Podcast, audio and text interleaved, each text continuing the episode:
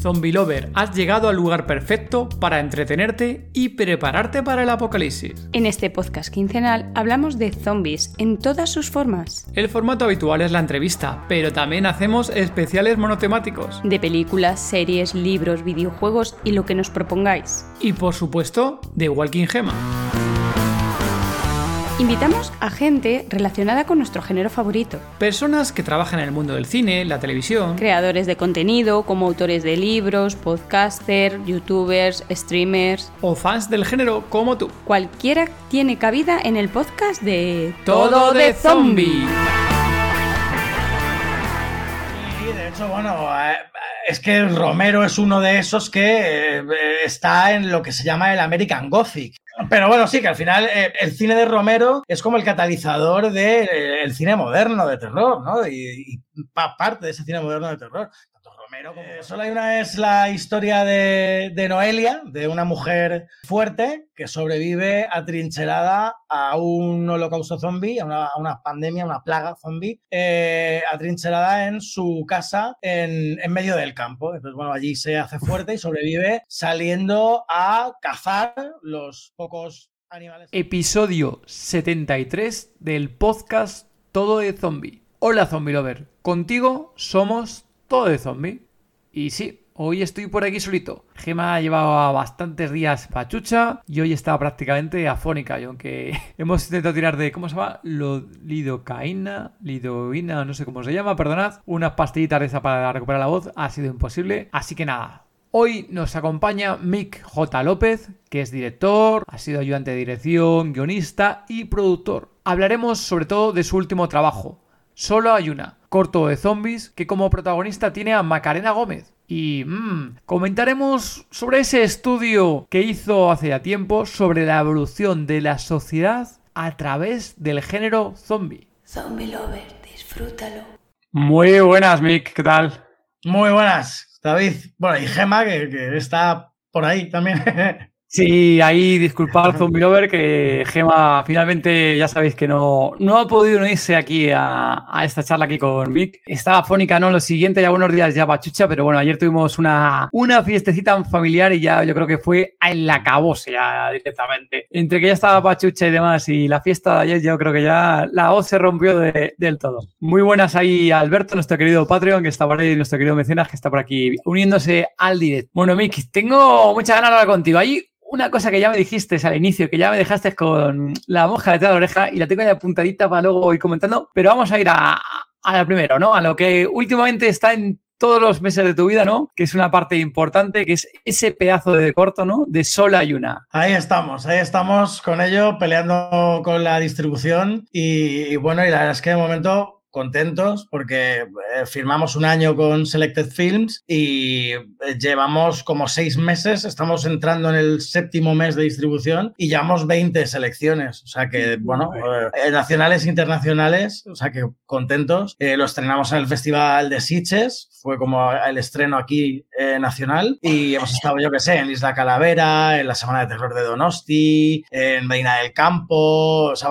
vamos pillando como los los gordos, ¿no? Entonces, bueno, en ese sentido, contentos, muy contentos. Genial, hay felicidades, ¿eh? porque, oye, si notáis también cuando un buen corto está hecho con cariño y pasión, y encima, bueno, luego hablaremos de la producción que, que la he metido al corto, yo creo que el tema de que se seleccionen casi todos los festivales, yo creo que casi siempre suelen caer, ¿no? Yo creo que cuando se hace un corto con mucho cariño, que es cierto que, que hay corto muy bueno, ¿no? Pero cuando tiene historia, está bien hecho, Hostia, muy mal se tiene que a veces que, que no te seleccionen, ¿eh? Bueno, te, te, sorprendería a veces que hay muchos festivales que tienen como un criterio que ¿Sí? a partir de los 15 minutos, esto, a ver, eh, se habla mucho de esto, de lo de los 15 minutos canónicos o no. Eh, hay productores que cuando trabajan con cortometraje no se pasan nunca de los 15 minutos luego en edición, porque es verdad que los programadores de festivales a partir de 15 minutos hacen mucho triaje. Uh, hacen eh, Sí, hacen criba porque, bueno, es más difícil programar a partir de 15 minutos, se ve, y entonces eh, es mejor que te quede por debajo de los 15. Y yo lo tengo en 16.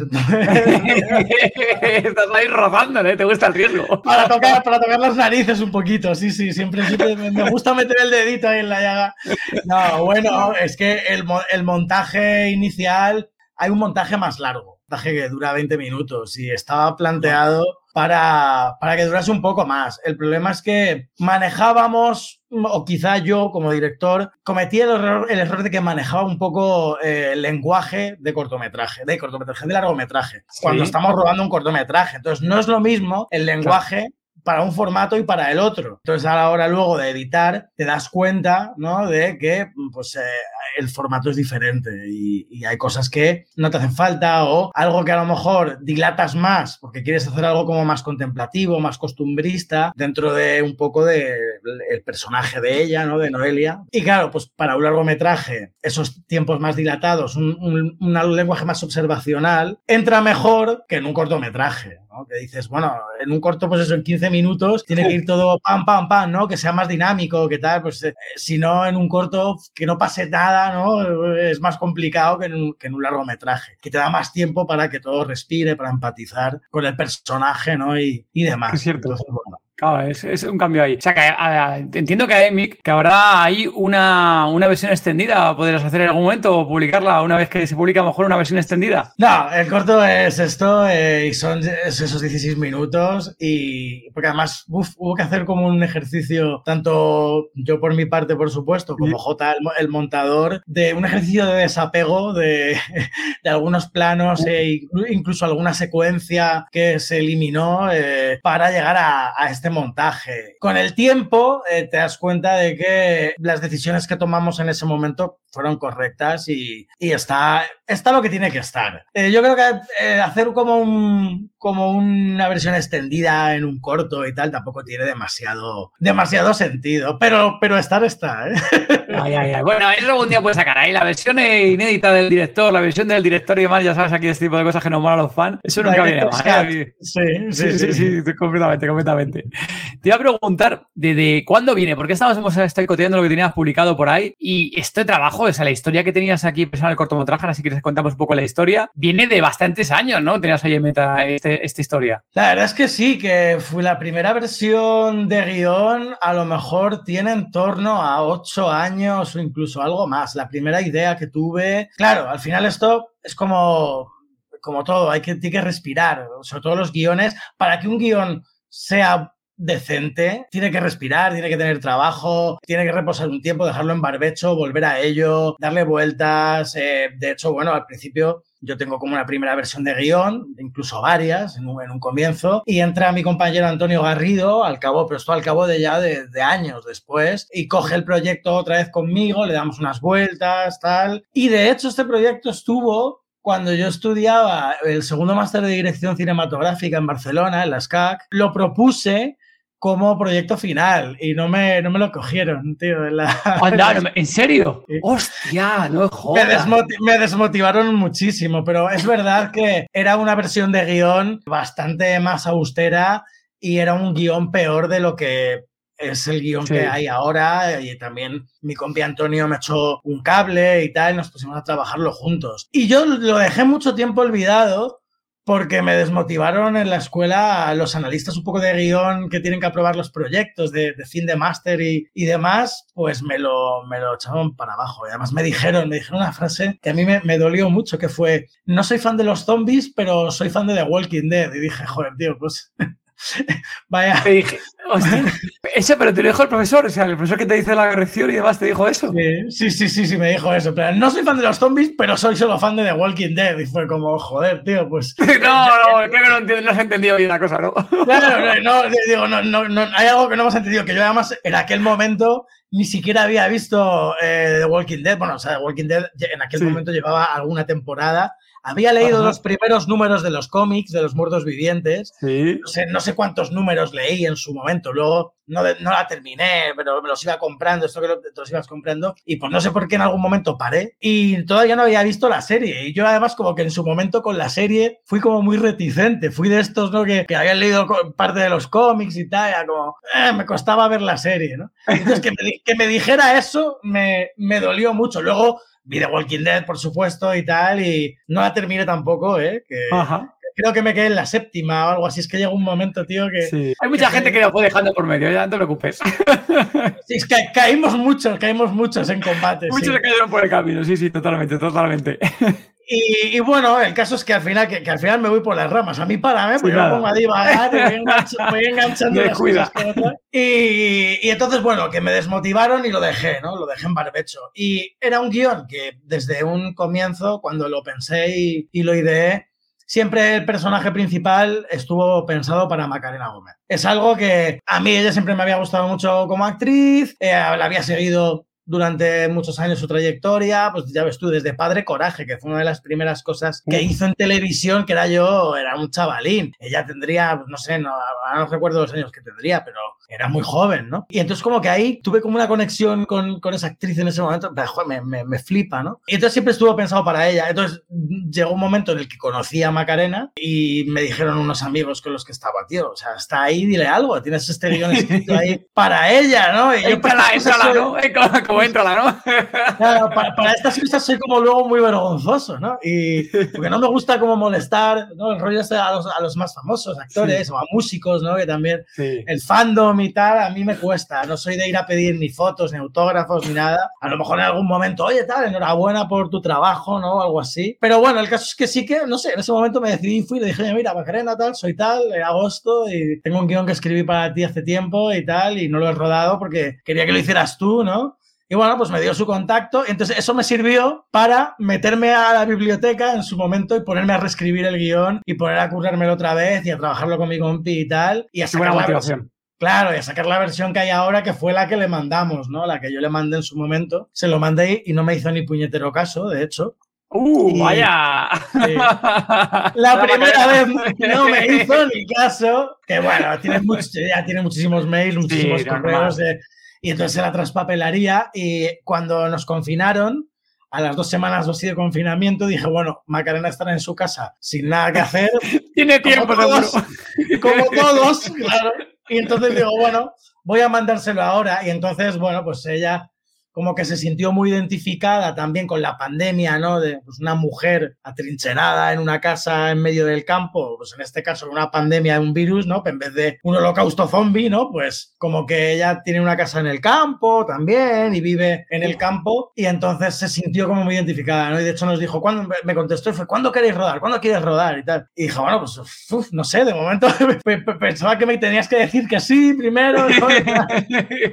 entablar conversación y y, es que a las dos semanas de eso estábamos ya hablando y me estaba mandando fotos de su casa, porque esto se rodó en su casa. ¿Qué me dices? Eh, sí. Está, hay varias localizaciones, pero eh, las dos principales son tanto su casa y de su marido y su familia, como otra casa que es la de eh, la familia de, Aldo, de, su marido. Entonces en casa de sus suegros y los exteriores son también parte de finca de la casa de los suegros. Hola.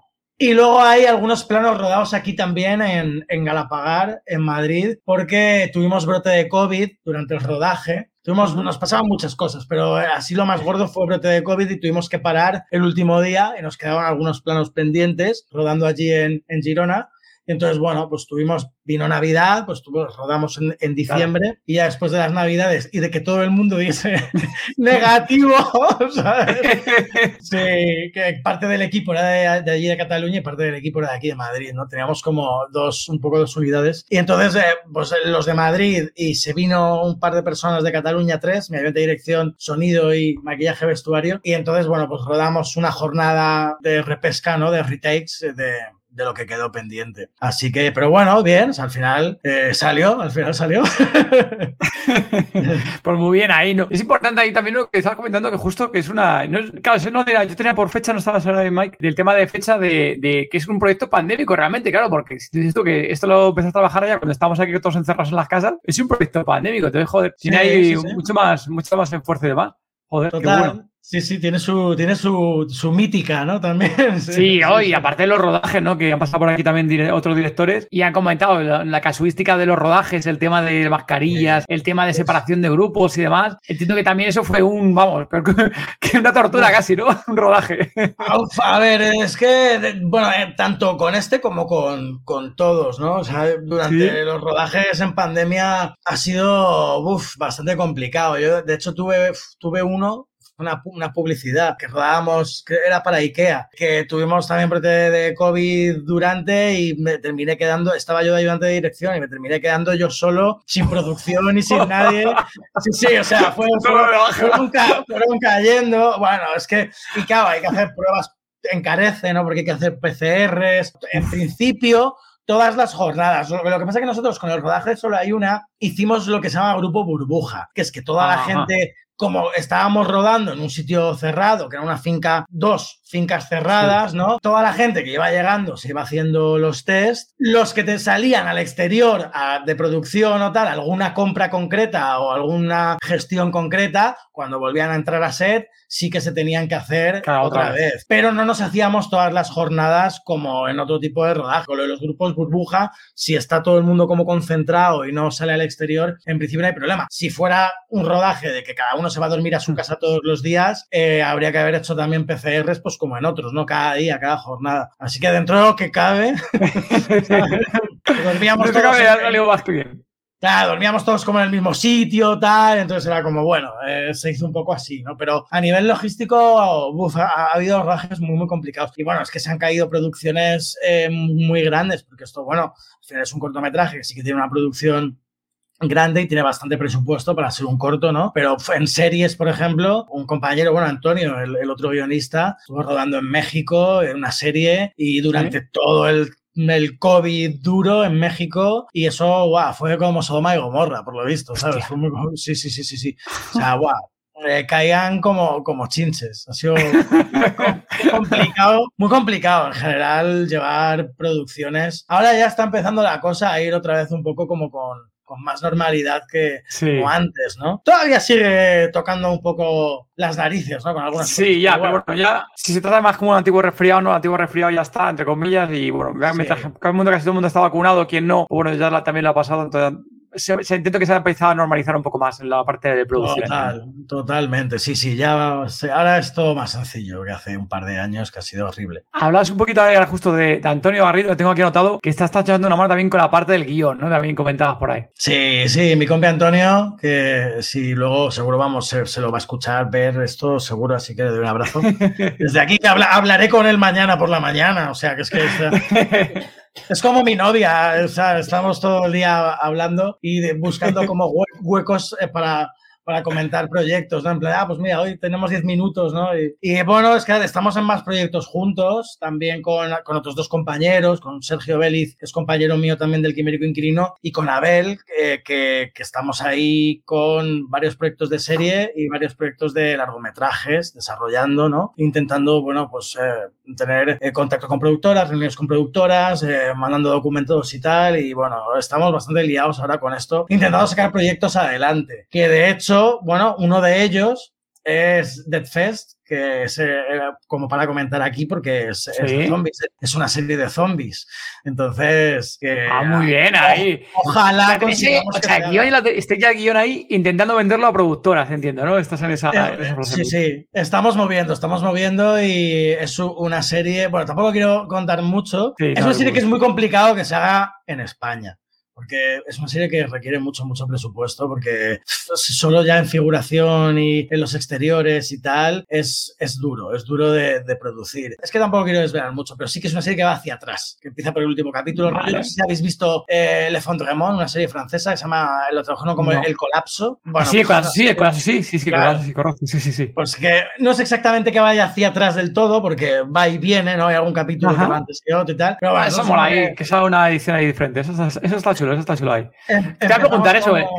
El tema de producción en, España entiendo que es complicado de narices, ¿no? O sea, o aquí ya sales con un hombre ya grande, ya con un bagaje tocho, o es complicado, ¿no? Lo siguiente, ¿no?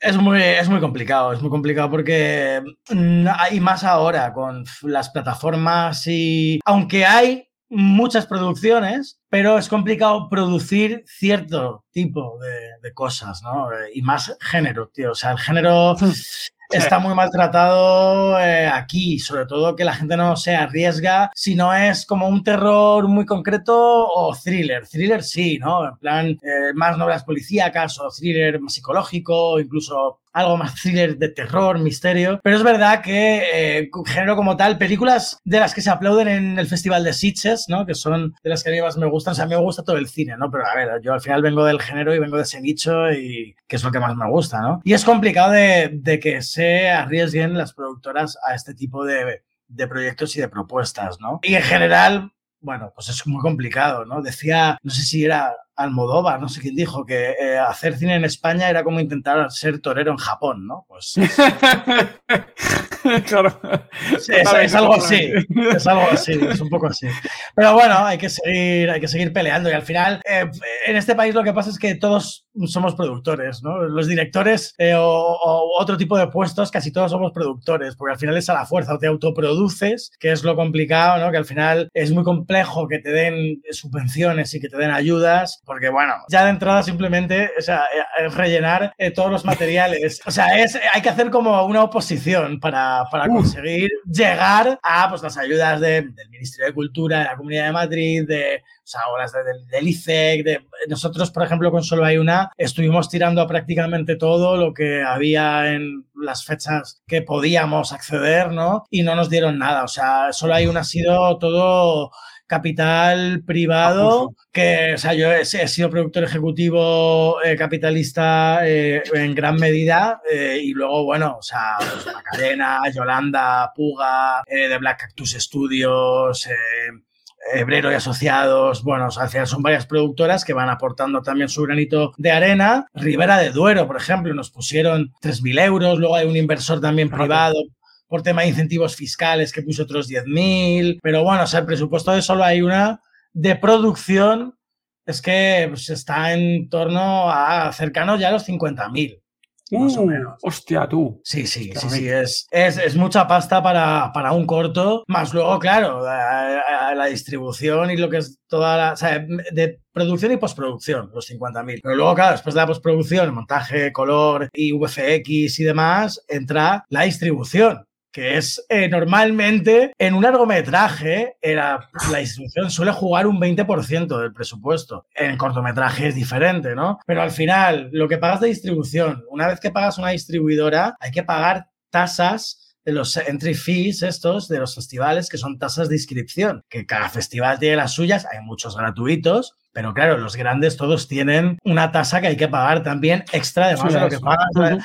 Esto es, es como un, un sacacuarto. Sacacuarto, sacacuarto. Me estaba cuando le estaba pensando.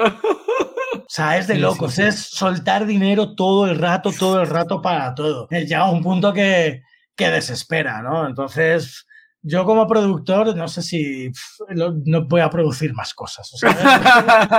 Al final el problema es que no te queda otra, como estaba diciendo, porque si no muchas veces no, que si no haces esto a pulso, o yo qué sé, o, un piloto o lo que sea para presentar a un lado, eh, no metes ahí, no es, es complicado. Y te Al final lo haces. Sí, al final tiras, tienes que tirar para adelante. tú que, que, te mola esto, que luego hablaremos un poco más de dónde viene todo esto y más, pero a ti es que te mola y te apasiona. Entonces yo creo que también es eso, que cuando tienes una idea y sabes que es buena, que está bien hilada, encima, este, en este corto, no joder, que encima habías hecho el papel explícitamente para Macarena, que lo has conseguido, que lo habías conseguido. O sea, tienes que tirar sí o sí para adelante, costase lo que te costase, ¿no? Claro, desde luego. Aparte a mí, bueno, también como director era dar un, gran salto, porque, o sea, yo he dirigido cosas, pero he dirigido pues cortos mucho más austeros, ¿no? Cosas mucho más pequeñitas, más modestas. Yo, por ejemplo, he trabajado mucho, eso sí, de ayudante de dirección, pero dirigir siempre he dirigido piecitas más pequeñitas. He dirigido videoclips, algún corto para el no todo, cortos más de escuela y tal. Sí que con un anterior, con el de Aguag Mon Amour, que es una comedia así un poco loca, empecé a hacer como los primeros pinitos y a distribuir, digamos, que fue como el corto así un poco más extenso, por lo que para a mí en aquel momento me parecía algo más grande que, yo qué sé, pues pusimos como, no sé, 2.000 o 3.000 euros o algo así, nada, algo ínfimo y ridículo. Y algún fashion film, alguna cosita. Entonces, esto para mí era sacar la cabeza un poco también como director-autor de cara a, oye, mira, es mi guion, es mi idea original y pues como sentar una, base y poner un cimiento, un chance para hacer proyectos más grandes, ¿no? Para hacer algo Claro, ahí, pero te con una carta de presentación de la hostia, de festivales, se gana premios y me pasta, coño, que voy a hacer una producción de la hostia, ¿no? Básicamente. Eso es, eso es. Sí, es como un poco para que se fíen de ti. A ver, hay que seguir haciendo cortos y creo que eh, eh, el formato corto, porque el corto también es cine, el formato corto se debe seguir manteniendo y hay muchos directores que siguen haciendo cortometrajes a pesar y a expensas de que sigan haciendo largos, eh, series, ¿no? Que dirijan episodios de series, videoclips, publicidad, cualquier otra cosa. Mira, o sea, Rodrigo Cortés, por ejemplo, Rodrigo Cortés dirige muchísima publicidad y dirige otro tipo de, de material que no solo son largometrajes, ¿no? Ah. Y se- hay otros muchos que siguen en el formato corto. Entonces yo aunque dé el salto en algún momento a largometrajes, hombre, sería lo suyo y es por lo que llevo peleando mm, la mitad de mi vida o más, por lo que llevo estudiando, he hecho una carrera, he hecho másters, he hecho y llevo no volviéndome loco eh, con esto, eh, es para hacer películas y contar historias en Claro. formato largo. Pero yo jamás desecharía el, el cortometraje. De hecho, o sea, estoy escribiendo largometrajes y series con compañeros, pero yo sigo, o sea, estoy con un corto también, escribiendo un corto en la Segunda Guerra Mundial, que ahí está, que es una idea de hace años que tuvimos unos compañeros en la facultad y yo lo he retomado ahora, lo estoy reescribiendo, lo estoy dando una vuelta, estoy escribiendo, en, en esencia la idea es la misma, pero bueno, o sea, es un guion como mucho más elaborado que lo que teníamos en su momento en la facultad hace, pues, no sé, 15 años, que fue cuando hicimos aquello o más, incluso ya, ya pues, yo creo que con lo de los años lo llevo fatal, pierdo la cuenta. no te preocupes, no te preocupes. Ahí. Oye, hablando de, facultad y demás, que justo antes de que se me pase, una de las cosas que más nos sorprendió que nos contaste, voy a intentar leerlo exactamente con las palabras textuales que tú me dijiste, que vale. hiciste estudio sobre la evolución de la sociedad a través del género zombie. Sí, sí. Hostia, sí, sí. tú, mi- cuando me dijiste eso, dije, va, hostia, y cuando tengamos el corto de este hombre lo veamos, hay que traerle al podcast, sí o sí, tenemos que hablar con él, pero vamos, de, calle, ¿eh? vamos. Cuéntame, Es pero que- ¿cómo, cómo surgió? A ver, ¿cómo, ¿dónde ha venido esto? Es que además en la facultad teníamos un profesor eh, de historia del cine que era un friki de la hostia, ¿no? Era, era un friki de cuidado. Y, y entonces pues, pues, nos, daba, nos daba luz verde para hacer lo que nos diera. A cualquier locura.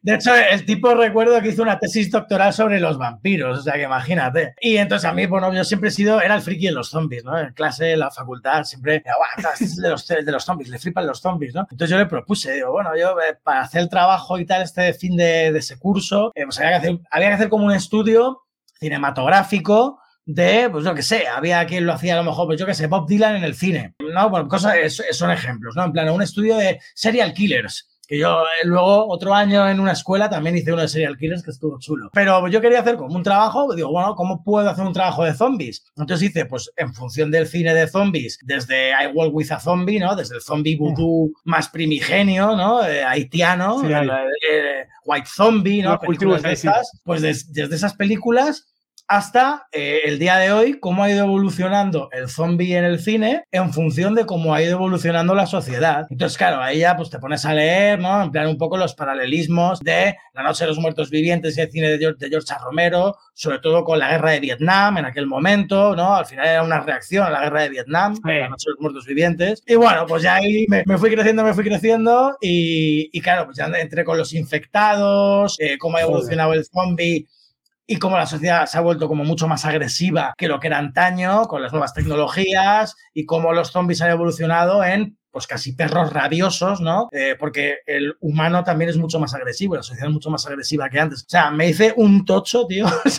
Hostia, tú. me pusieron sobresaliente, claro, obviamente, porque o sea, me, me pegué una currada de documentación y de leer, eh, pues eso, muchos libros y ver muchas pelis, claro.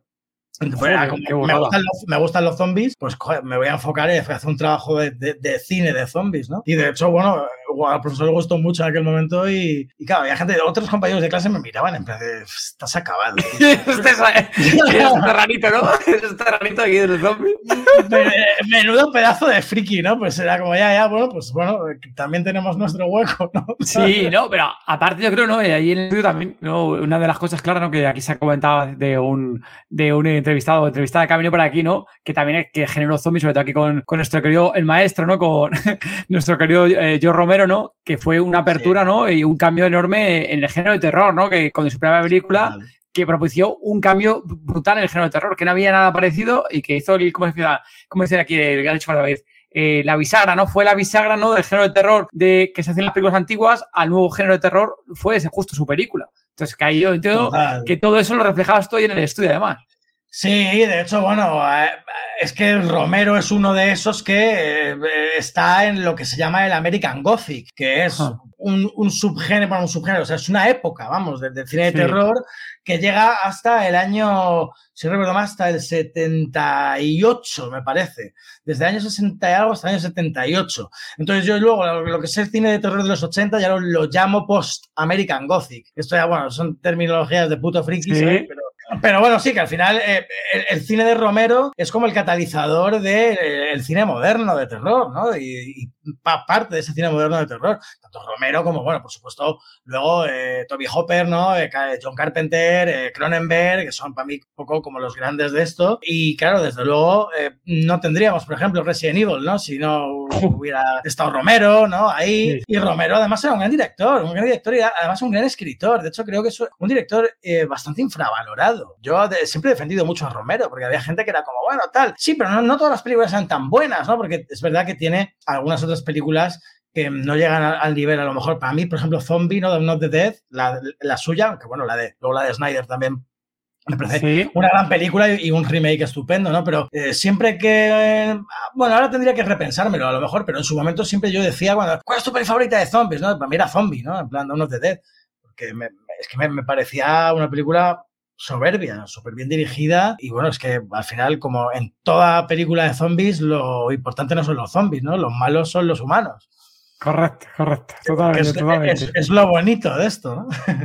No sé si antes fue o después, ahí viendo también de las cosas que habías hecho, claro, nosotros ah, vemos algo de Z ya nos llama la atención, ¿no? De justo que creo que lo vimos ayer, no sé, ahora, deja si me dice que fue yo anteayer que lo vimos, tenías un corto que ya el titular dijimos, no puede ser, ¿esto qué es? Luego tú lo pones que es como una serie y el titular es, ojo al dato, Zombie Lover, el titular es sobre todo para los que estés en España, porque yo no sé esta serie si se llega fuera de España, no estoy seguro si Latinoamérica llega, ¿no? Pero es Chanquete ha vuelto. Hostia, tú. Chanquete ha vuelto y quiere venganza. Ahí está, ahí lo tienes. Hola a todos, mi nombre es José Miguel Fernández. Quiero dar un fuerte abrazo a Gema y a David de Todo de Zombies y agradecer por su labor para que la gente conozca y aprenda más del género zombie. Yo, en lo personal, me considero un gran fan de la vieja escuela. Admiro muchísimo a George Romero, y a sus películas. Es decir, que prefiero a los zombies lentos. Aunque no puedo negar que los zombies rápidos como los coreanos tienen su encanto, siempre preferiré los lentos y la aventura tradicional de supervivencia.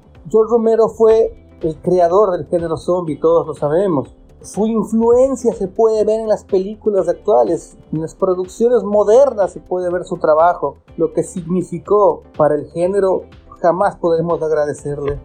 Él fue el creador de todo. El género zombie está avanzando muy rápido y hoy en día es la base de las grandes productoras y plataformas digitales. Es donde está el dinero y es lo que la gente quiere. Las afiliaciones, HBO disparó completamente sus nuevos clientes. Hablan de millones de suscripciones solo por The Last of Us. Y eso es lo que están buscando. Como dije, HBO, Netflix, Hulu, que son plataformas digitales como Prime, y entras a las grandes productoras como Paramount, Disney y NBC, tienen una película o una serie de zombies como la punta de la lanza, porque es lo que la gente en este momento quiere y es por lo que la gente está dispuesta a pagar. Lo intentaron con los vampiros, no funcionó, lo intentaron con los hombres lobos, no funcionó, extraterrestres y muchas cosas, no lo quiere la gente, la gente quiere zombies, porque en este momento es el boom. Y creo que el 2023 y 2024 será el mejor año que los fans vamos a tener. En este momento todas las plataformas digitales y las grandes productoras intentarán vencer lo que The Last of Us ha hecho. Todo el mundo va a apuntar a derrotarlo. Va a ser difícil, pero los fans saldremos ganando, lo cual damos muchas gracias. Eh, amigos, me pueden encontrar en Twitter como Zombie Ecuador. Eh, nosotros lideramos un proyecto gigantesco para compartir todas las producciones que existen en el mundo del género zombie. Llevamos como 700 películas, 150 series, 250 cortometrajes, libros, webtoons, animes, mangas y todo lo que se puedan imaginar que existe del género zombie. Buscamos que la gente conozca más el género. Mucha gente cree que solo existen 10 películas, dos series, no ven más allá. Hay series y películas chilenas, bolivianas, cubanas, venezolanas, españolas, argentinas, italianas, francesas, hasta africanas. Hay de todo, de todo el mundo y son trabajos espectaculares. Y eso es lo que estamos buscando que la gente conozca. Muy pronto tendremos nuestra página web para que la gente pueda ver películas en un solo sitio. Nuevamente quiero dar un abrazo a todos los que mueven el proyecto de Todo de Zombies y a quienes nos están escuchando. Un fuerte abrazo a todos y gracias.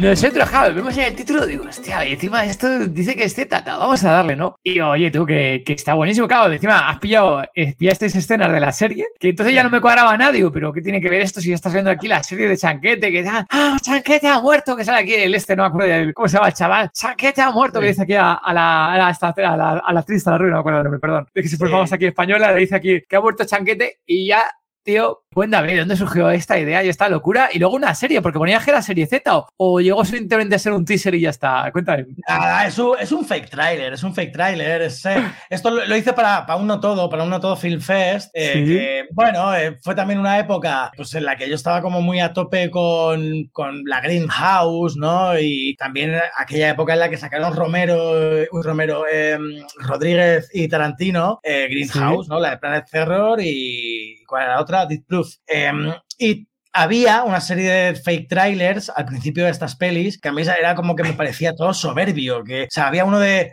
de Rob Zombie que era de, em, The House of a Thousand Muppets, me parece, que ese no sé si lo llegaron a pasar aquí en España. Eh, estaba el de Don't, que de hecho van a hacer la peli ahora, está en proyecto la peli de Don't al cabo de 15 mm, años. ¿Cuál más estaba? El de Thanksgiving, que me parecía también espectacular. Y había, es que ya, ya no me acuerdo de todos, pero había unos cuantos, ¿no? Había unos cuantos que eran pues eso, como fake trailers de película. Bueno, Machete, Machete surgió ahí, el de Machete.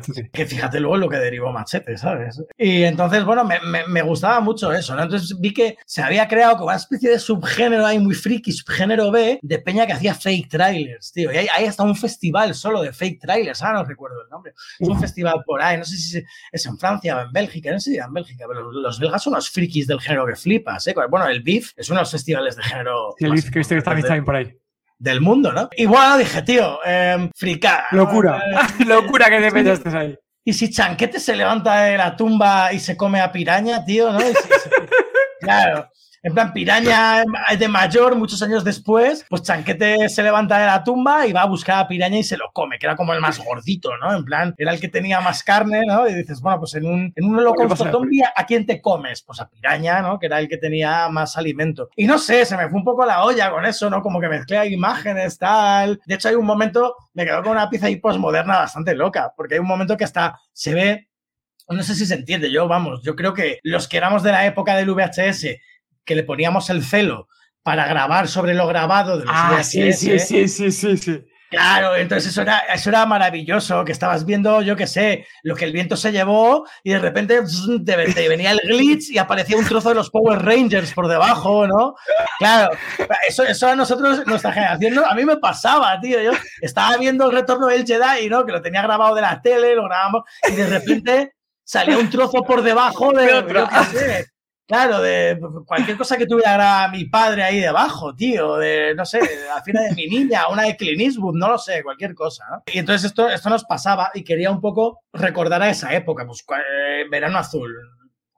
Cuando se emitió Verano Azul, yo no había nacido, porque creo que fue, se emitió en el 70 y pico. Luego hubo reposiciones aquí hasta la saciedad, que los que nacimos en los 80 vimos Verano Azul, pues yo creo que en las dos últimas reposiciones que pusieron, finales de los 80 y primeros principios de los 90, ¿no? Y nos pasaba esto, que, veías una cosa y te salía otra debajo, tío. Tengo que decir aquí que, que no, a lo mejor no lo escucha mi cuñada, mi cuñado, bueno, concretamente su familia, como tal, su familiar, son súper fan, no, lo siguiente de Verano Azul. O sea, los, los mis sobrinos que ya son súper mayores, ya, la mayor de edad la, la chica y todo, vamos, que siguen viendo Verano Azul y les encanta la serie. Entonces, yo que sé que son fan también de, de le voy a pasar el trailer para que lo vean y se partan el culo. Vamos, estoy muy que, le, que se va a morir de risa en cuanto lo vea, macho. Buenísima, no. La idea me parece muy buena, eh, brutal, ¿eh? Porque yo creo que son de esas cosas que también que tenemos grabadas a, fuego, ¿no? Porque estos son de series míticas que, fíjate, o sea, yo recuerdo haberlo visto, pero no que recordar que fuera seguidor ni nada, pero sí que lo dices tú esto como todos los veranos lo, echaban, pues lo vemos. Gema está por aquí levantando la mano que ella sí que era seguidora y que en su casa ve, pues lo, ya, ella seguía la serie como tal, ¿no? Yo la vi, yo también, Gema, yo también la vi, también la vi. Y yo, es que de, yo de pequeño consumía mucha televisión, o sea, era, sí. hijo único, era hijo único, mis padres trabajaban los dos, tío, entonces me cuidaba mi tía abuela y mi tía abuela, pues más allá de pues que te enseñaba a rezar el Padre Nuestro y cosas de esas, ¿sabes? pues tú verás, en plan, una señora mayor, pues con ese salto generacional, pues te enseñaba algunas cosas, pero tú querías ver pues la tele, ¿no? Y entonces veía series de, de, aquel momento, de los 90, pues, me tragué 200 millones de series, series de animación. tú veía, eras el, Eras el niño de aquello, ¿cómo era? Sí, aquello maravillosos años, ¿no? Era de la serie, ¿no? Era esta claro. típica, ¿no? Que estaba el niño de la televisión, está la mujer haciendo cosas y el niño está todo hablando de la tele, ¿no? Y va creciendo claro. y se muy igual, igual. A, a, a, saco, a saco. Sobre todo en los 90 vi muchísima, muchísima tele. Y bueno, o sea, al final vi muchísimo cine también, muchísimas películas. Eh, por eso, ¿no? O sea, al final me, me, me crié viendo la tele. Entonces. Sí, sí, sí. A ver, a... Comentaba por aquí Alberto antes, hostia, Sanqueta ha vuelto. Eh, me encanta, decía la idea, que le encantó la idea, la, la, la, idea es buenísima. Yo no sé si habrá hecho alguien más, creo que no, yo creo que no, nadie se ha ocurrido esa locura, por lo menos que juraría que cuando buscan YouTube, creo que no me ha salido nada, o sea que la locura, la locura es solo tuya, creo yo sepa, ¿eh? Creo que sí, nadie más se ha ocurrido esa locura. Desde luego en su momento no, nadie, no había nadie que hubiera hecho eso. Y, bueno, ahí, ahí, ahí, está, no descarto proponer una serie de Chanquete, de Chanquete ha vuelto uh, o algo así. Ahí que seas un poco de las productoras y demás, yo lo que sí he oído, que os voy a, ya me has tanteado, que en Prime Video que le ofreces cualquier cosita y suelen cogerte todo. No sé hasta qué punto, ¿eh? Bueno, no sé si ya está con ello, pero eso me llega a decirlo. Es más, yo he visto producciones que nos han pasado aquí que han llegado para el vídeo de Latán y vamos, ya te digo que nada que ver, por ejemplo, con tu corto, nada que ver con esa producción. O sea, de bajo presupuesto, no, lo siguiente de bajo presupuesto, ¿eh? Están comprando muchas cosas últimamente, sí, sobre todo estos últimos dos, tres años están pillando muchísimo material nuevo y que son cosas un poco de, de bajo presupuesto, que es bueno, pues para tener catálogo, ¿no? Tener catálogo. Sí, claro. Al final, no sé, claro, te, o sea, pagarán algo, lo comprarán, te lo meten en su catálogo y, ya está, ¿no? Bueno, o sea, yo cuando terminamos la distribución, con solo hay una, siempre he tenido la idea de intentar colocarlo en alguna plataforma, porque, por ejemplo, o sea, Filmin desde luego tiene muchos cortos, Movistar sé que también tiene un montón de cortos eh, desde hace tiempo, y sí. yo creo que Prime también está empezando a meter eh, así contenido más corto, no sé si otras. Bueno, o sea, Netflix tiene cortos, pero son de, son de David Lynch, ¿no? Cosas así. Sí, ¿sabes? No, que, sí, de Disney y demás, sí, por aquí. Claro, y el Disney y tal, que Pixar, ¿no? Este rollo, pero es diferente. Sí. Más cosas como, como, este, como este proyecto, pues no. Pero Filming, por ejemplo, sí que tiene, o sea, tiene un montón de, de, cortos de género, ¿no? Y no sé, Movistar no sé si son tan de género, pero sé que hay. Hay cosas Movistar, sé, por ejemplo, los amigos de Zombie Meteor, que no sé si has visto el corto, supongo que sí, sí eres fan de Sitches, tú sí, lo has visto ya. Bueno, es que eh, el, el, estreno en Sitches fue con ellos. O sea, ah, en, claro, ah, verdad, claro, porque habéis cogido el año, hostia, de verdad, claro. Nick, verdad, o sea, verdad, fue, el año, fue claro. en, en claro, antes, sí, antes se llamaba eh, la Nightmare Zombie, ahora la, la, han llamado Zombie Party. Yo creo que fue simplemente por el mero hecho de que era el aniversario de sí, Dead, y ponían la peli y venía, le daban el premio de la máquina del tiempo a, a Edgar Wright, que estuvo allí, sí. estuvo Edgar Wright con nosotros, que yo me dieron ganas de tocarle, digo, a ver si se me pega algo. claro, sí, sí, que yo, yo, era como, joder, qué, guay, ¿no? Estoy aquí con, con Edgar Wright. ¿Qué y, y entonces, eh, zombie, íbamos primero Zombie Meteor, luego solo hay una, y ya después ponían eh, Sound of the Dead y luego había otras dos películas más, una peli, no sé, una, bueno, eran, eran una europea y la otra no recuerdo cuál era, porque no, era muy tarde y no sí. nos quedamos a, a, a, el pase, que yo he sido sí. de los de pases de maratones toda la vida, ¿eh? hasta las 7 de la mañana. Ahí te voy a preguntar, bueno, ahora te digo, que justo que no lo he dicho al final, creo que Zombie Meteor, que por ejemplo sé que Movistar la tiene, Movistar el corto lo tiene en eh, Movistar lo tiene subido, eso justo, esto lo están diciendo en las redes sociales, que está en Movistar para, para verla de abierto. Ahí te voy a preguntar, Mick, que, una cosa que comentabas además, eh, tú que eres súper fan aquí, por ejemplo, nuestro, nuestro amigo Raúl, que también son de estos de ir que son incondicionales, ¿no? Ese momento de que ves hostia, tú, que estoy aquí presentando mi producción en Siches, joder, que yo vengo aquí tres años con mis colegas y me llevo que sale de butaca y voy a ver mi obra aquí en Siches. ¿Qué es ese momento? Porque fíjate, a mí, yo te lo estoy comentando pues, y si me pone la piel de gallina solo mencionártelo a ti, ¿eh? Pues lo pasé fatal, tío. Porque sí, sí, o sea, estaba, estaba muy nervioso. Pero porque, claro, o sea, no solo es algo que has imaginado muchas veces, ¿no? Eh, claro. Y has pensado, has soñado con ello, porque, claro, yo llevo yendo a Sitges, no sé, 15 años más o menos, así. Y claro, y además de esto de ir todos los años, que, que fallé un año y fue por, porque estaba en la escuela de cine allí, además en Barcelona, y no, no pude ir nada más que al estreno de la peli de un profe. Y claro, lo has pensado y lo has imaginado tantas veces. Y jugando en casa, porque para mí era, era como primordial que Sí. el corto se estrenara en Sitges. O sea, yo lo hacía como lo hacía para Sitges, el corto. Fíjate. O sea, obviamente lo haces Sí, sí. pues, para que la gente lo vea, lo hago para mí, porque es lo que yo quiero ver, ¿no? Es el- las cosas que yo quiero contar, de lo que quiero hablar. Pero claro, eh, mi público es el de Sitges. Eh, yo me he criado también como, tanto como cinéfilo como o cinéfago, como, como cineasta eh, en gran medida en Sitges, ¿no? Entonces, bueno, estaba muy nervioso porque pues, hay mucha gente que te conoce, hay muchos amigos, había Claro. familia, estaba todo el equipo, gente que llevas, pues eso, eh, viéndola allí desde hace muchos, muchos años. Y entonces que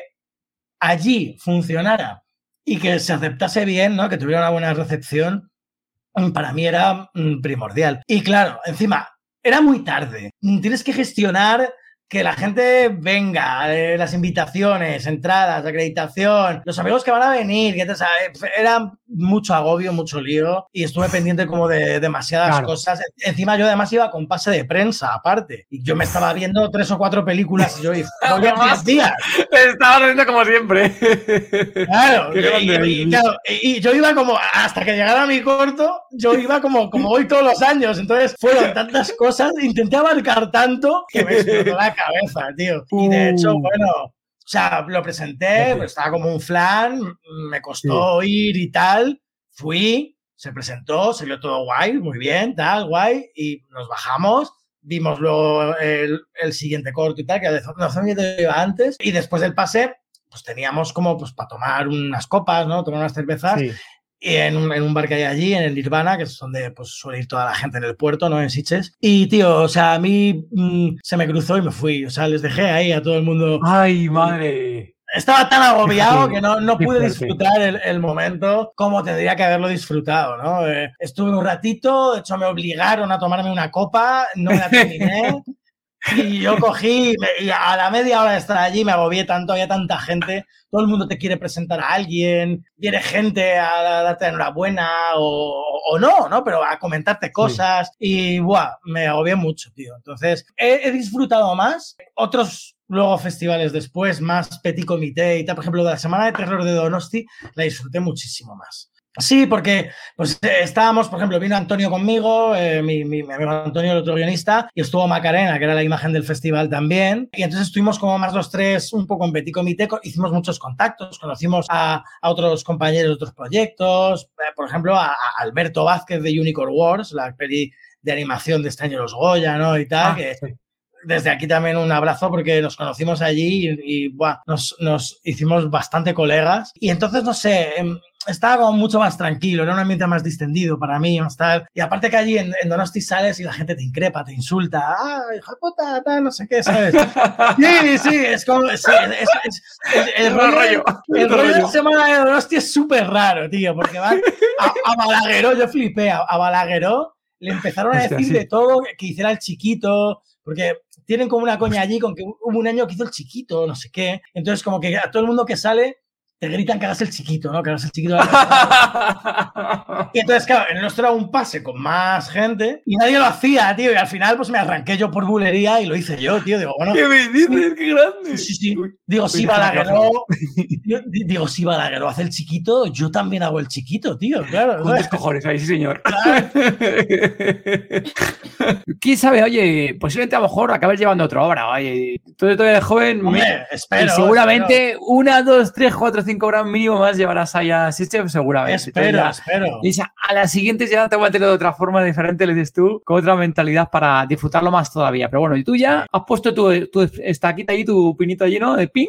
Yo aquí estaba en Sitges y yo he puesto en Sitges, en Sitges mi obra, ¿no? Y eso que muy pocas, muy pocos directores pueden decirlo, ¿eh? que, que lo hayan conseguido. Sí, sí. Y además, bueno, en, en Auditori, tío, en, en el grande, ¿sabes? Que es como- Hostia, encima. Claro, Uf, claro. qué grande. Hostia, subida entonces total. Normal, Sí, normal, sí, madre mía. Subes y dices, joder, esto es muy grande.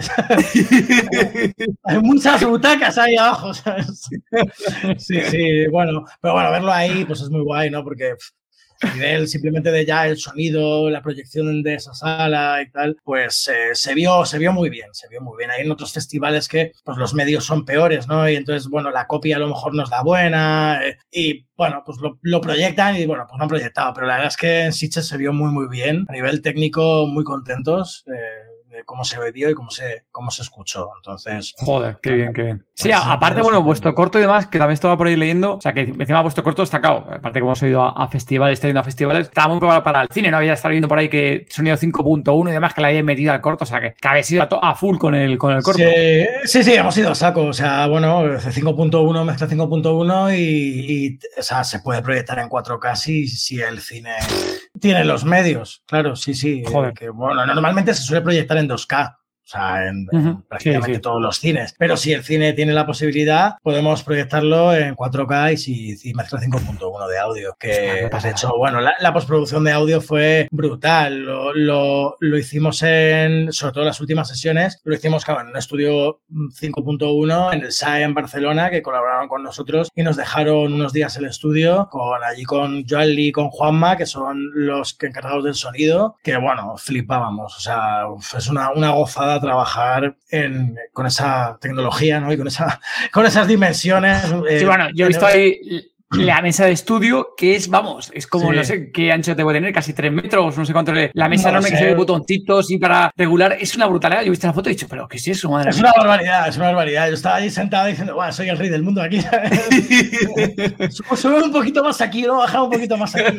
Déjame dos, dos, más a la derecha, más a la derecha que soy aquí y tal. Sí.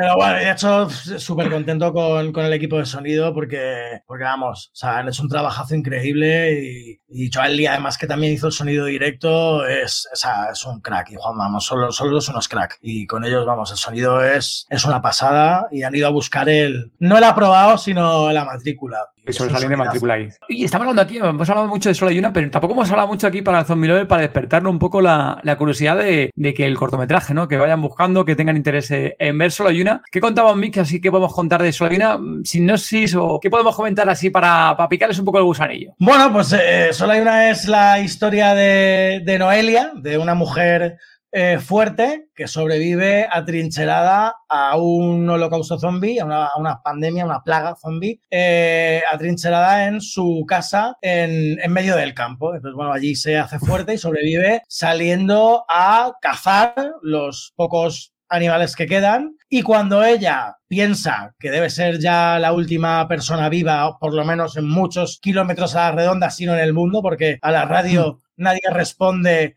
y eh, en el televisor nadie eh, emite nada, pues un día sale a cazar y se encuentra un hombre. Ahí empieza, solo hay una. Yo creo que hasta ahí está muy bien. Yo creo que hasta ahí está perfecto ahí para picar ese justo el gusanillo ahí al zombie lover que está escuchando aquí o viendo aquí el, el directo, ¿no? Que picar la curiosidad de, la, de vuestra obra. Yo creo que es recomendable. Nosotros tenemos aquí el honor y el placer de poder haber visionado parte de la obra, ¿no? Y demás hemos visto aquí y la verdad que nos parece una auténtica pasada. La verdad que está muy bien y sobre todo que decía un poco la, la producción se ve que es una puta maravilla. Te lo, te lo digo verdad, que es una obra de arte lo que, lo que habéis hecho ahí. Y oye, quién sabe, ¿no? A mí no te he dicho nada, pero oye, quién sabe si esto, este cortometraje como, como cargo el día de mañana hacer un largometraje, ¿tú lo ves o no lo ves? Es que, joder, me han preguntado mucho esto. Y de hecho, incluso... es, que, es que el tuyo es que, sinceramente, yo lo veo un corto muy a la altura de, de, cargo, o sea, sin mencionar mucho más detalles de, la obra, pero yo lo veo con opciones, ¿eh? Eh, bueno, mira, de hecho, incluso una compañera de producción del proyecto me dijo, tío, Miki, si esto lo vendemos como un largo y como la antesala de un largometraje y tal. y es que, no sé, o sea, se podría, se podría, siempre se puede, ¿no? Y se puede escribir un guion de largometraje como con esto de premisa. Yo incluso tuve en un momento idea de hacer una serie más que un largometraje, uh, una serie episódica a lo mejor de capítulos cortos como este de 15, entre 15 y 20 minutos. Pues bueno, pues a lo mejor también que empezase hacia atrás, ¿no? En plan que viéramos el final y fuéramos hacia atrás y viéramos cómo se ha originado el origen de, un poco el origen de la plaga, de, dónde ha venido, ¿no? Ideas no me faltan, el problema es que también he mimado tanto este proyecto y este cortometraje para que fuera un corto, estaba todo en su justa medida para que fuese un corto, todo pensado como corto, que el hecho de ahora dilatarlo y alargarlo y estirar el chicle, mm, generalmente cuando los cortometrajes se alargan y se extienden a largometraje, no siempre, pero el 90% de las veces mm, pierde y no suele salir bien. No sé, es por la experiencia que tengo y por cine que he visto, proyectos de otros compañeros. Bueno, siempre se puede, ¿no? Pero no sé, mm, me gusta pensar que este proyecto era esto y era un corto y o sea, tengo guiones de largometrajes desarrollados y actualmente en desarrollo. y me gustaría. directamente pensado para largometraje. Claro, me gustaría tirar adelante con, con, esos proyectos que están pensados como largo. Pero bueno, no sé, oye, que no, nunca me he cerrado tampoco del todo. Pero prefiero pensar en solo hay una como, como un corto, de momento. Mira, está por aquí nuestro querido mecenas Pablo, dice: Sin duda hay que verla, ¿eh? ya le hemos picado ahí la, la curiosidad con el cortometraje para, para verla. ¿eh? ¿Y cuándo, Mick, próximos festivales donde va a aparecer eh, este cortometraje? Próximos festivales, pues mira, de los que podamos decir, porque Eso, uh, cuidado, de verdad, que claro. ahí. Bueno, de, de, hecho, eh, bueno, realmente creo que ahora mismo los, los próximos, creo que puedo decir decir todos. O sea, actualmente, mira, de hecho, o sea, mañana, 18 de abril, se proyecta en Bruselas, en el BIF. Ajá. Ahí a Pablo le va a pillar mal coger el abuelo para irse mañana. Claro. Complicado el momento que estamos grabando ahora mismo, sí, complicado. Pero, a ver, de los nacionales, creo que el próximo es en Jaén, si no Hostia, recuerdo mal. Pablo Alberto lo tenéis a huevo, ¿eh? Esos son ahí del sur, ¿eh? Sí, el próximo, el, próximo, el próximo, es que, ¿sabes? Últimamente ya van, van tantos, tío, que, que voy un poco perdido. De hecho, es como que tengo que publicar todavía. Tres. Alguno que te falta. Claro, sí, se me van acumulando. Eh, y entonces tengo que publicar tres. Pero mira, sí, este es en Jaén, que se llama Certamen de Cortometrajes eh, de Cortoán Joven, Fundación Caja Rural de Jaén. Y esto va a ser.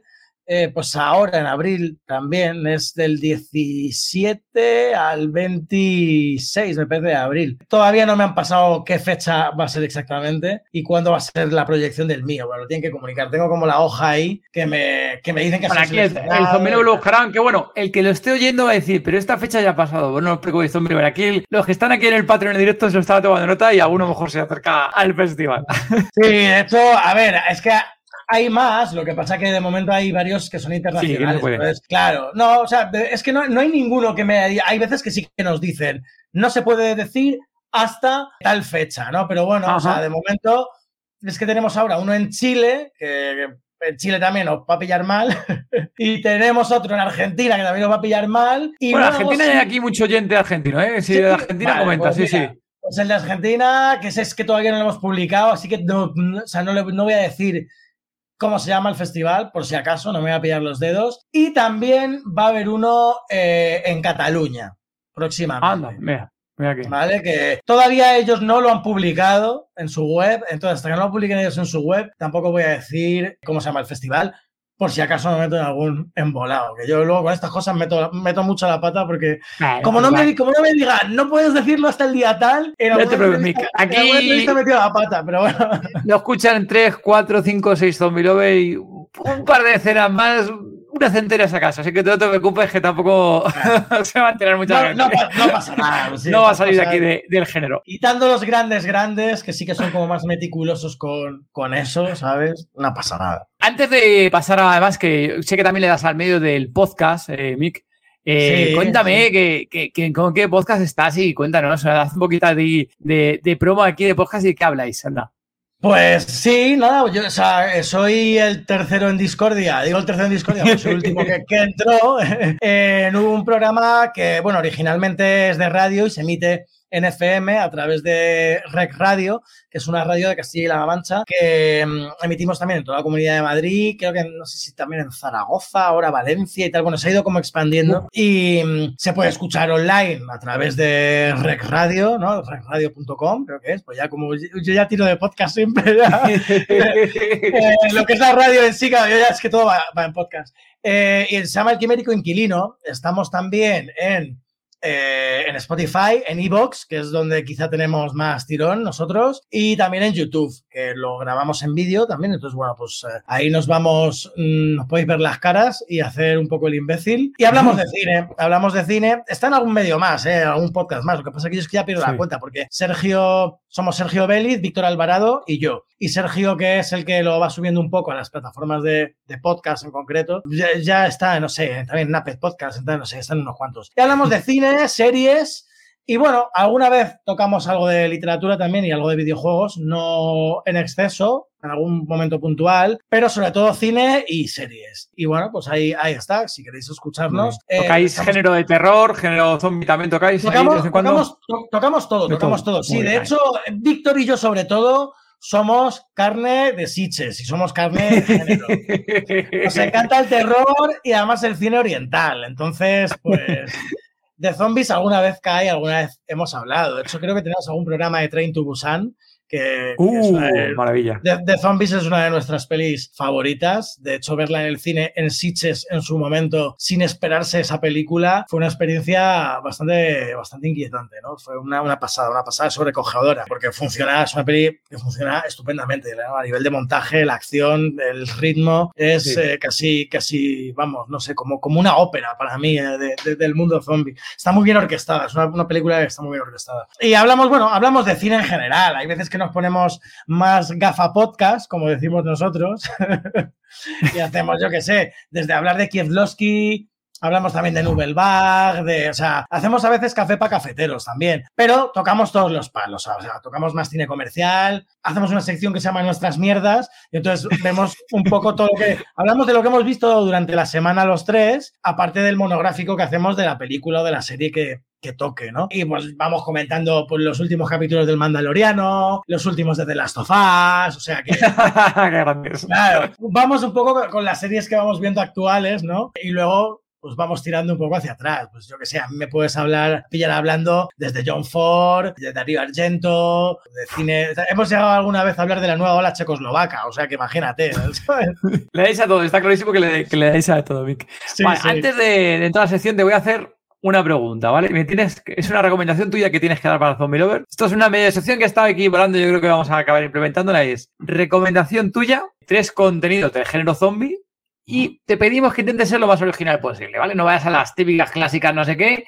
La más o menos que veas así original, no sé qué, puede ser cualquier tipo de obra, ya sea escrita, ya sea serie, película, libro, cómic, manga, lo que tú quieras tres obras que, que recomiendo el género zombie, porque aquí el Zombie Lover, una de las cosas que le mola al final es conocer también obras, conoceros a vosotros, ¿no? Lo que hay detrás, detrás de esa creación y producción de obras, pero oye, también le mola que le recomendemos a ciertas cositas así originales que no haya consumido todavía. Muy bien, pues mira, vale, yo con, con pelis de zombies soy muy, muy defensor de una película del año 2006 que probablemente vosotros la hayáis visto, que se llama Fido, que es una película de, de, de, Andrew eh, Carey, que es una película canadiense. A mí esa peli me gusta mucho. Es una de mis pelis de zombies favoritas, que no es muy típica y la gente no la suele conocer mucho y tal. Y, a mí me parece muy buena película. Y con Carrie Moss, que, además hace, muy, muy, buen papel. ¿Qué más? Bueno, esta, esta como buena peli. Como peli así, un poco más gamberra en su momento, en su momento. A mí es una película que me gustó mucho, que también eh, la vimos en Sitges en aquel momento, en 2008, 2008, sí, 2008. No es tan buena película, pero yo la disfruté mucho en aquel momento y me lo pasé muy bien viendo la que es Dance of the Dead de Greg Bishop. No sé si, seguro que también la conocéis, porque tenía además como su parte ahí también de una banda de rock y tal, su parte metalera, era como, todo empezaba como por unos residuos de una central nuclear y tal, entonces bueno, me pareció original, aunque tampoco es tan buena película, pero es una película bastante disfrutable. Y luego, pues mira, de cómic, que este, o sea, si habéis leído este cómic, flipo ya con vosotros, porque este cómic, que es que además lo tenía aquí porque me, imaginaba que me ibais a preguntar por, por alguna obra, que, a ver si se ve por aquí, que se llama El último día. Uh, no, no, no, sé, suena, no El último día, que es de George y Bernoulli, que yo conocí a Bernoulli en una feria del libro y de cómics en Toledo.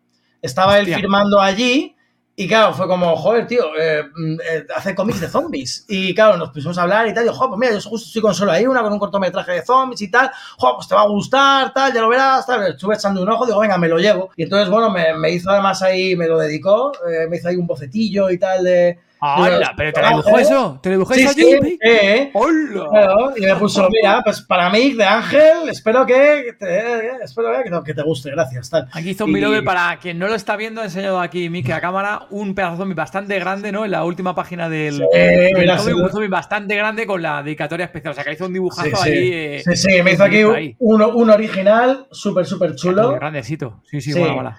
Y además el dibujo está muy guay, es un- o sea, está muy bien, ¿eh? es un cómic muy chulo que recomiendo. Y además son autores así independientes, autores pequeños y tal, que hay que apoyar. Así que si lo podéis encontrar por ahí, el último día. Por ejemplo, a mí hay uno que me gusta mucho, que no es de zombies propiamente dicho, pero podría enfocarse como zombies, que es Crossed, Crossed, de Gardenis. Hostia, justo, justo en el último episodio es el que recomendó. ¿Fue Chus? No, Mauro. Mauro lo recomendó. Anda, mira, yo tampoco lo conocía, yo tampoco lo conocía. Y ah, yo flipé, claro, me dice la escena de la niña, ¿no? Como- me comentó la escena de la niña, ¿no? Y demás. Sí, es sí. brutal, claro. Sí, ese, sí, sí. Uf, Ah, madre mía. Eso es una, cuenta, cuenta. es una, o sea, es una bestialidad. O sea, yo que, pues eso, menores y tal, niños que se abstengan de leerlo porque es muy, muy, muy. O sea, Garden, Gardenis en Muy, general gore.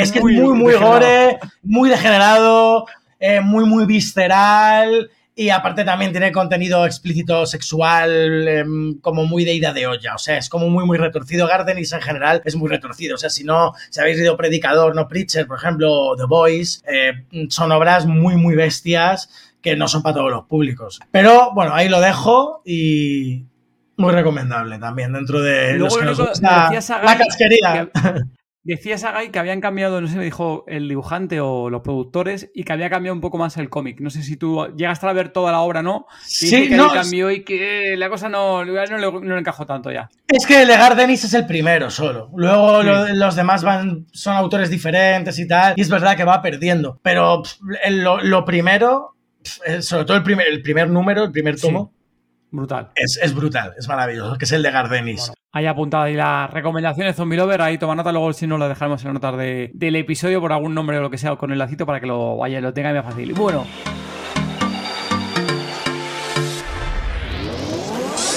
Zombie Lover, esperamos que estés disfrutando del episodio tanto como nosotros en grabarlo. Estamos creando una historia de zombies que te dejará pegado a tus cascos. Participa en una aventura creada por fans que te mantendrá en tensión y te emocionará. Regístrate ahora en tododezombie.com barra FS, una letra F y una S, y forma parte de los primeros Zombie Lover en escucharla. Obtén acceso exclusivo a las novedades, avances y publicaciones de nuestra producción sonora de zombies. Antes que nadie, no te quedes fuera de esta emocionante aventura Zombie Lover. Continuamos con el podcast.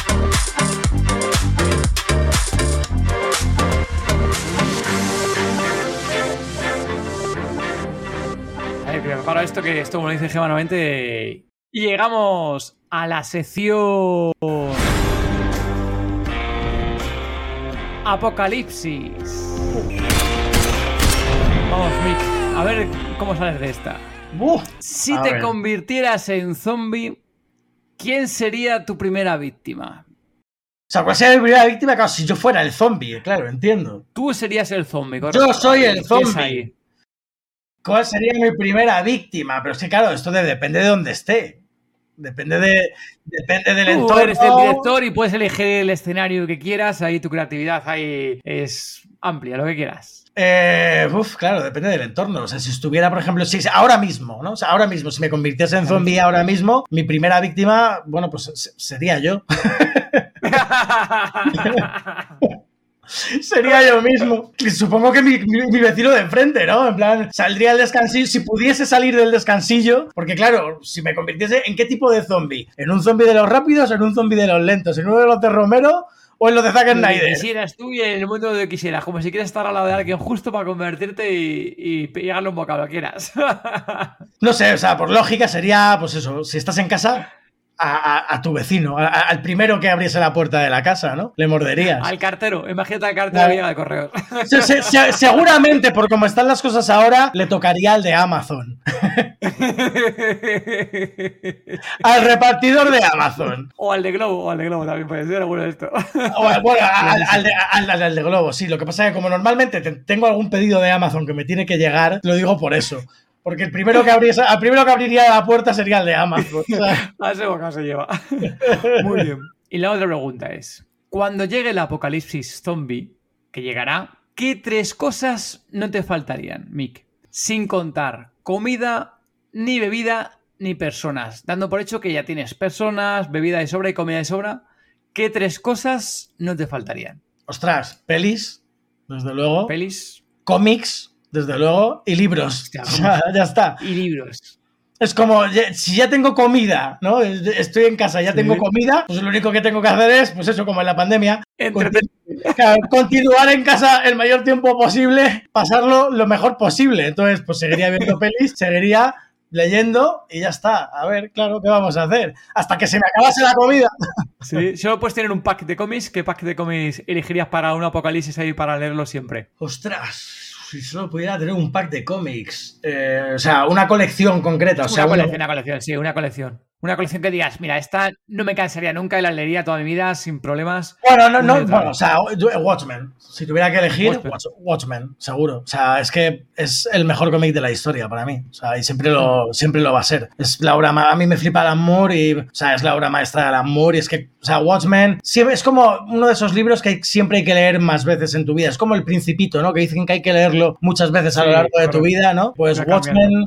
Watchmen pienso lo mismo. Watchmen lo he leído un par de veces eh, de momento y creo que eh, a lo largo de mi vida seguramente lo, lo vuelva a revisitar porque siempre que se lee Watchmen se encuentra algo nuevo, se encuentra una interpretación nueva y me parece como la gran obra maestra de- del cómic de siempre, ¿no? Diciéndome de esto tú, siendo director, tengo que preguntarte, ¿sabes lo que te voy a preguntar, no? ¿Qué te pareció la adaptación a la serie? ¿La serie o la peli? ¿La peli o la, La serie, la serie, te de la serie, yo digo la serie, la peli es otra cosa aparte. A mí la serie me sorprendió mucho, tío. La verdad es que me gustó bastante, ¿eh? O sea, ha, ha habido como opiniones muy... De- no la ha visto ni Dios, ¿eh? O sea, no, la ha vi- no- no la ha visto nadie, tío. Porque yo luego preguntando y hablando con gente y tal, en plan de, "What? no, no la ha visto nadie. A mí me pareció muy guay, sobre todo pues porque, claro, además eh, continúa directamente del cómic, no de la adaptación de, de Snyder, ¿no? Entonces, bueno, a mí, por ejemplo, lo que han hecho con el papel de Ozymandias me flipa. Ese Ozymandias, ¿no? Decrépito, atrapado, ¿no? En, en el planeta y tal, sí. y en la luna, vaya, y todo el rollo de lo de los calamares, ¿no? O sea, cómo lo relacionan con lo del calamar gigante, de cómo termina el, el cómic, me parece brutal. Todo ese contexto post-Rorschach, ¿no? También que te están contando y todo lo que ha pasado, cómo ha evolucionado la sociedad, la distopía esta que tienen montada, a mí me ha molado mucho y los personajes estos nuevos que han introducido me mola, mm, me me pareció un buen juego y una buena continuación. Es verdad que te saca un poco de lo que es el Watchmen original, pues por eso, porque ha pasado mucho tiempo, eh, ha evolucionado como ha evolucionado esa sociedad, pero creo que es una idea muy bien llevada, muy bien dirigida, muy bien orquestada también, y que creo además que está en su justa medida. No quiero que hagan nada más. O sea, creo que, quiero que se quede como está. Sí, fíjate, ahí hubo rollo ahí de que se iba a hacer segunda temporada, ¿no? Pero dijeron, no, eh, dijo este, ¿cómo se llama? El, el director, ¿no? Dijo, dijo, no, yo Sí. no hago más, es- hago esto y aquí se ha quedado. Y aquí Y se queda la obra y aquí se ha hecho y no Eh, me parece eh, irse como por la puerta grande, porque... Sí, sí, sí, correcto, porque puede haber continuado, hubiera sido otra cosa muy diferente y demás. Sí. Joder, al final, la verdad que al final te deja con ganas de mal, las cosas como son, Mike. Sí, El Hostia, pero no me dejes así, cabrones, ¿qué tal? Mira, gente, lo que, lo que eso- los poderes, que no sé qué, está Eso guay, me gusta. Que, pas que pasen esas cosas me gusta. Porque luego al final dilatas, dilatas, dilatas. Y hay temporadas de estas de relleno, de filler, como pasa en un montón de, de cosas, ¿no? Y Sí. al final se pierde la esencia, la magia. Es como, mira, pum, te he sacado eso. Es una joyita de culto para los que nos gusta el género y sobre todo los fans de, de Alan Moore, ¿no? Y de, en concreto de Watchmen. Y yo creo que está perfecta. Bueno, pues yo creo que con esta guinda, Mick, yo creo que llegamos a- al final del episodio. Por favor, comenta aquí dónde pueden seguirte, dónde conocer más información de, de ti, de tus próximas obras y, como no, de solo hay una. Pues bueno, por ejemplo, en mi Instagram, que es como quizá la que más tengo de cabecera de red social, es Mick Mickelson. Entonces, bueno, pues ahí me pueden encontrar. Y es que a partir de ahí, yo creo que ya, bueno, pues tengo puesto, ahí se linka uno con Gigante Menguante, que es también donde escribo, eh, eh, pues mis textos, tal. Tengo también ahí el Quimérico Inquilino, bueno, por ahí se puede encontrar un poco lo demás. Y luego, pues en Vimeo, que es donde también tengo un poco subidas eh, algunas de mis obras, de mis trabajos, tanto de director como de ayudante de dirección. Y, y bueno, pues ahí pueden ver un poco mi portfolio de, de trabajo. Así que, y bueno, solo hay una de momento en festivales. Y eh, tenéis el tráiler tanto en YouTube como, como en Vimeo. Así que hay una cuenta de Instagram también de solo hay una, o sea que sí, estamos en todos los lados ya. Ahí está, ahí está. Como tiene que ser, hay que estar en todo lado para que te encuentre todo el mundo. Eso es. Muy bien, Mick. Pues mil gracias por haberte pasado por aquí, por el podcast de Todo de Zombie. Un fuerte abrazo. A vosotros chicos, un abrazote y muchísimas gracias y cuando queráis. Vale, gracias. Chao. Disponéis de las notas del episodio en todezombie.com. Si queréis hablar con nosotros o con el resto de zombie lovers, uniros al grupo de Telegram. Es totalmente gratuito. Podéis encontrarnos como Todo de Zombie.